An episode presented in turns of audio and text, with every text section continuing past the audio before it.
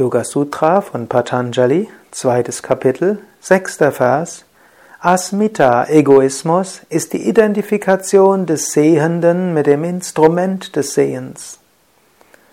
Der Sehende, das reine Bewusstsein, identifiziert sich mit dem Instrument des Sehens. Instrument des Sehens ist dieser Körper, sind die Sinnesorgane und das Denken. Wenn du dich identifizierst mit deinem Körper, deinen Sinnesorganen, mit dem Denken, bist du beschränkt. Daraus entsteht Ego. Daraus entsteht alles Leid. Asmita ist ja eine der fünf Kleshas, Ursachen des Leides. Die fünf Ursachen des Leides, Avidya, Unwissenheit, Asmita, Egoismus, Raga, Mögen, Dvesha, Abneigung, Abhinivesha, Furcht. Es gilt, diese fünf Kleshas zu überwinden, dann kommst du zum Glück, dann transzendierst du Leiden. Noch eine kleine Anmerkung. Mehr über die Yoga-Weisheit des Patanjali, dem Yoga, das Yoga Sutra, kannst du auch lesen in meinem Buch Die Yoga-Weisheit des Patanjali für Menschen von heute.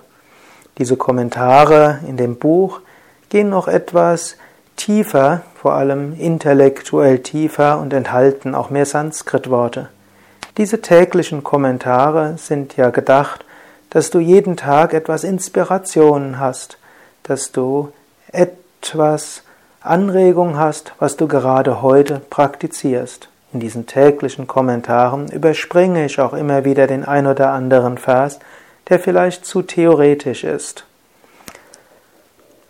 Am heutigen Tag Beobachte das Instrument des Sehens. Werde dir bewusst, Körper, Sinne, Denken sind Instrumente des Sehens. Werde dir bewusst, wie du die Welt siehst. Und werde dir auch immer wieder bewusst, wie du dich damit identifizierst.